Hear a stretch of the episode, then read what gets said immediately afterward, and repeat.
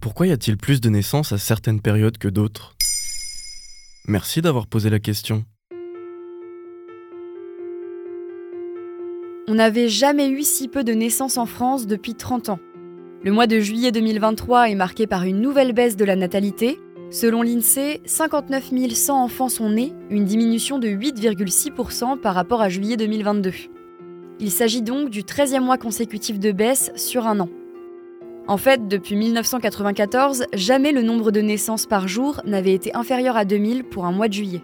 Cette baisse est d'autant plus inquiétante que ce mois est habituellement un pic de naissance, comme l'explique Chloé Tavant, une cadre de l'INSEE au micro de France Inter.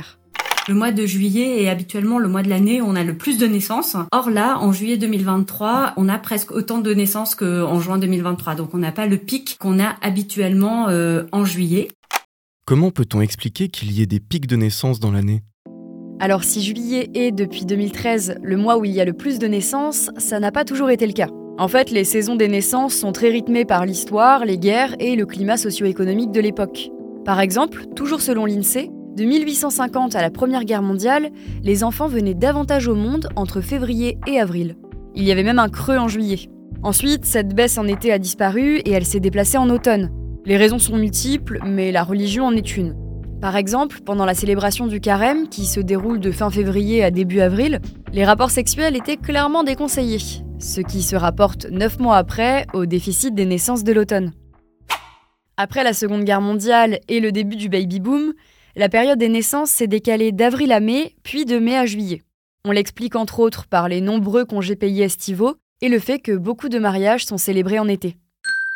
Mais en fait, aujourd'hui, c'est plus vraiment le cas, alors pourquoi y a-t-il plus de naissances l'été? Eh bien, peut-être que le mythe de la conception au Nouvel An n'en est plus un. En réalité, d'après l'INED, cette évolution du pic de natalité est en partie sans explication. Toutefois, dans une étude faite en 2011, les Françaises disaient préférer de loin accoucher en mai, suivi par le mois de juin et celui d'avril. Ce décalage peut donc s'expliquer en partie par de simples mauvais calculs.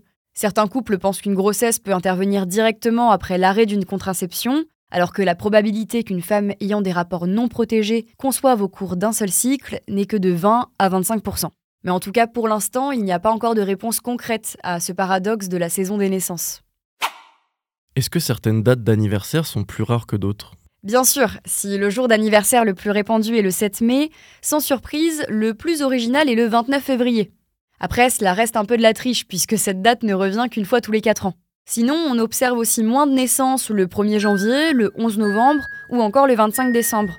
En cause, ce sont des jours fériés et le personnel hospitalier étant moins nombreux, les accouchements sont généralement programmés avant ou après ces dates. De la même façon, il y a de moins en moins de naissances le week-end, ce que l'INSEE explique par la médicalisation des accouchements qui sont de plus en plus déclenchés par césarienne. Voilà pourquoi il y a plus de naissances à certaines périodes que d'autres. Maintenant vous savez, un podcast écrit et réalisé par Johan Bourdin. Ce podcast est disponible sur toutes les plateformes audio, et si cet épisode vous a plu, vous pouvez également laisser des commentaires ou des étoiles sur vos applis de podcast préférés.